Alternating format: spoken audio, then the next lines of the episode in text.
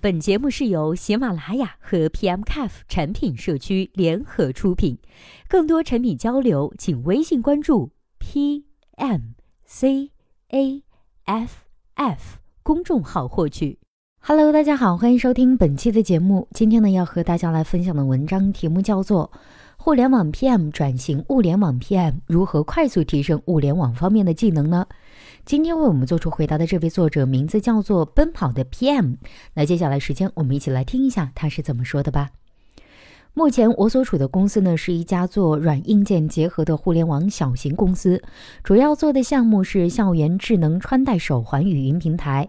智能穿戴包含了软硬件，智能设备中的软件。智能穿戴设备有自己的 App，有自己的系统接口，一般仅为展示测量穿戴用户的健康数据。步数、心率、血压、血氧、睡眠等等。软件方面呢，你要了解数据手环测量的依据是什么呢？数据的计算方式是什么？手环是根据什么算法来得到这些数据的？咱们呢来举个例子，比如血压，在医疗理论上，血液在血管内流动和水在平整光滑的河道内流动一样，通常是没有声音的。但当血液或者是水通过狭窄的管道形成漩涡时，则可以发出声音。测量人体血压的血压计就是根据这个原理来进行设计的。但是手环不一样，它没有这么大，也不可能让血液形成所谓的涡流。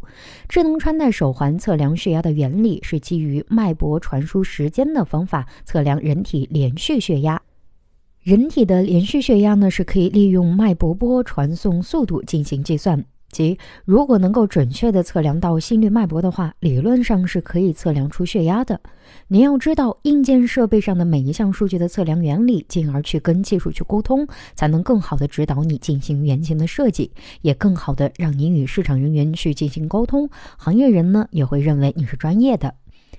平台中的软件，平台的软件跟我们平常互联网中设计的平台软件区别不是很大。但是也会有一些区别。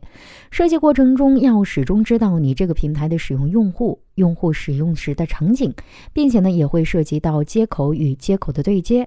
对于自己的技术了解能力也会有提高。咱们呢再来举个例子。我们公司呢，现在采用的手环通信模式为 NB-IoT，其中的数据呢，会首先上传至通信商物联网平台，再传输到手环的数据后台，再传输到我公司的数据后台。这就需要与各个平台的人进行沟通对接，不仅锻炼个人的沟通能力，也会挑战你的技术理解力。以上呢是工作中的事情以及相关问题。那么我们应该从哪些方面去提高自己快速上手的能力呢？我们分条来看，首先来看原型软件方面，这相对来说简单一些。目前产品经理相关的书籍、社区、原型网站很多，我简单来说几个网站吧。产品大牛原型设计可以去借鉴一些原型设计，依葫芦画瓢吧。产品的逻辑呢，一般要根据各自家的产品与业务逻辑进行，这个没有案例，只能靠自己去熟悉业务，努力学习，深入需求之中。CSDN 技术性网站，这里面呢可以学习一些行业或者是技术相关的文章。我们再来看智能硬件方面，硬件呢还是要看你公司跟什么相关的，比如手环，你要了解手环的硬件的构造，知道手环内部是怎么组成的。有条件的买来拆开了看芯片的模组，没条件的上网百度搜有很多。你要做智能音响也是同理，首先了解构造，再去搜相关的技术，然后了解技术的架构、技术原理的东西。